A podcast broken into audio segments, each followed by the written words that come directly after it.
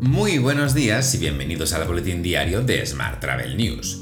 Hoy es martes 2 de agosto de 2022 y estamos en la Semana Mundial de la Lactancia Materna. Yo soy Juan Daniel Núñez y esta es la edición número 990 de este podcast diario.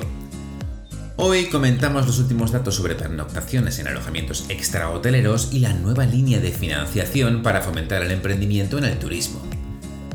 Ya sabes que puedes suscribirte a este podcast en iTunes, Spotify o iVoox, pedirle a Siri o a Alexa que reproduzca nuestro último programa y que también puedes escucharnos cada mañana en radioviajera.com.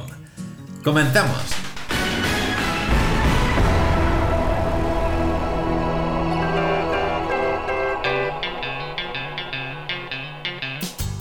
Las pernoctaciones realizadas en apartamentos, campings, alojamientos rurales y albergues españoles se dispararon el pasado mes de junio hasta alcanzar las 13,4 millones.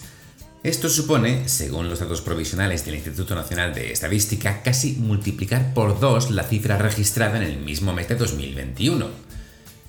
El año pasado se anotaron un total de 7,3 millones de pernoctaciones. Cambiamos de asunto. El Consejo de Ministros ha aprobado tres líneas de financiación para apoyar a pymes y al emprendimiento innovador que gestiona ENISA, organismo dependiente del Ministerio de Industria, Comercio y Turismo. En total serían 98 millones de euros que se distribuyen en tres líneas. La línea ENISA Jóvenes Emprendedores, línea ENISA Emprendedores y línea ENISA Crecimiento. Esta partida permitirá la financiación de más de 600 proyectos empresariales con una inversión inducida estimada en torno a los 218 millones de euros. Más temas. Las reservas online de los parques temáticos de España creció un 47% durante el verano. Esto respecto a datos de 2019. Son datos registrados por el tour operador Tixalia y la plataforma de software distribución Expert Ticket. En otro orden de asuntos, y por tercer año consecutivo, el Ministerio para la Transición Ecológica y Reto Demográfico ha renovado a IFEMA Madrid la inscripción en el registro de huella de carbono. Desde que IFEMA comenzó en 2017 a medir su huella de carbono hasta este año, los resultados de su actuación han conseguido una reducción del ratio de emisiones de CO2 de cerca del 80%.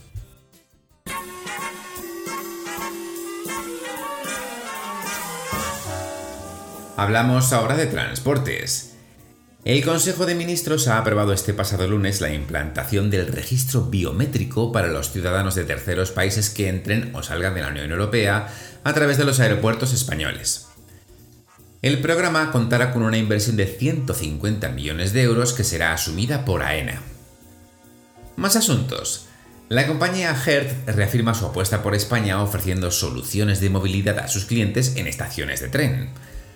Este programa implica la apertura, reubicación y renovación de un total de 15 oficinas de alquiler de vehículos.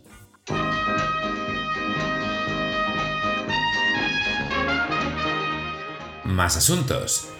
MSC Cruceros presenta Robotron, la nueva atracción inmersiva a bordo del MSC Seascape. Este MSC Seascape, que será inaugurado en diciembre, presentará un nuevo entretenimiento inmersivo con tecnología innovadora que ofrecerá a los pasajeros un sinfín de opciones de entretenimiento.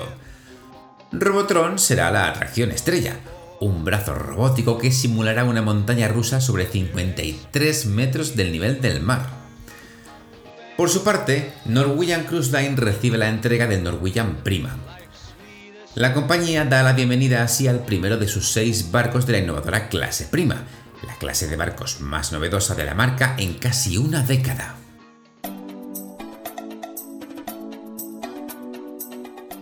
Vamos con la información sobre destinos.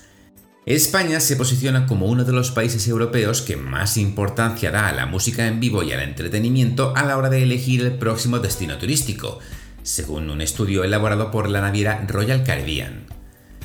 El 97% de los españoles encuestados considera que disfrutar de música en vivo es una de las principales causas para que su periodo vacacional resulte aún más memorable, seguido por Italia con un 94% y Reino Unido con un 87%. Y el presidente de la Junta de Galicia, Alfonso Rueda, ha destacado las cifras récord de peregrinos que realizan el Camino de Santiago que se viven este verano Rueda ha señalado que en julio se expidieron casi 10.000 más compostelas que las otorgadas en agosto de 2019, que fue el récord absoluto hasta ahora.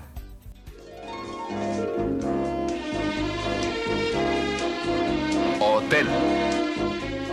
Vamos con la actualidad hotelera. El grupo Otusa acaba de completar el mejor segundo trimestre de sus 45 años de historia, con un EBITDA que se eleva hasta los 52 millones de euros. Supera así en un 6% el del mismo periodo de 2019, que fue su mejor ejercicio hasta la fecha. Dichos resultados adquieren especial relevancia al registrarse en un contexto de notable incremento tanto de los costes de suministros como de materias primas, y con una caída de ingresos del 13%. Más asuntos. Iberdrola suministrará energía verde a los hoteles y sede central de Rio Hotels and Resorts en España.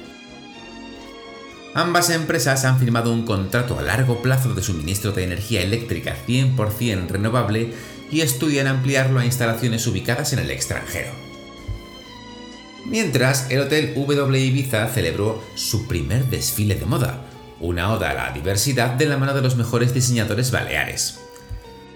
Esta primera edición del festival Out of the Closet contó con las piezas de Virginia Abad, Ibiza Stones, Tania Presa, Natividad Castillo y Tony Bonnet. La diversidad, la inclusión y la versatilidad de las prendas genderless fueron los principales protagonistas de esta cita, que reunió a más de 200 invitados y que tendrá su segunda edición el 21 de agosto. En otro orden de asuntos, AIO Hostels iguala los resultados de 2019 en la primera parte del año. La cadena berlinesa prevé ingresos de entre 140 y 160 millones de euros en las reservas de grupos y familias. Se espera además una ocupación en este verano superior al 90%.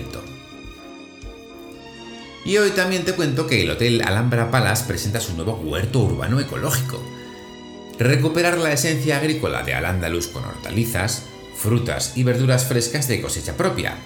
Este es el ilusionante reto de un hotel centenario que apuesta por la innovación y la sostenibilidad.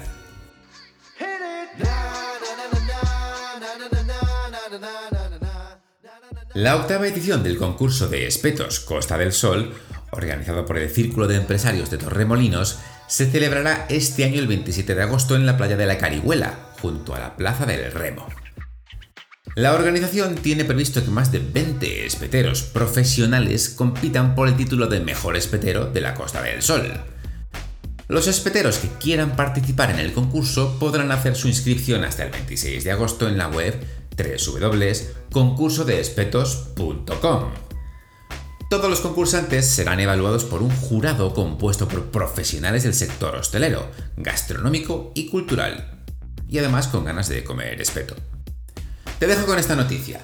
Muchas gracias por seguir este podcast y por dejarnos tus valoraciones y comentarios en Spotify, iVoox o Apple Podcast.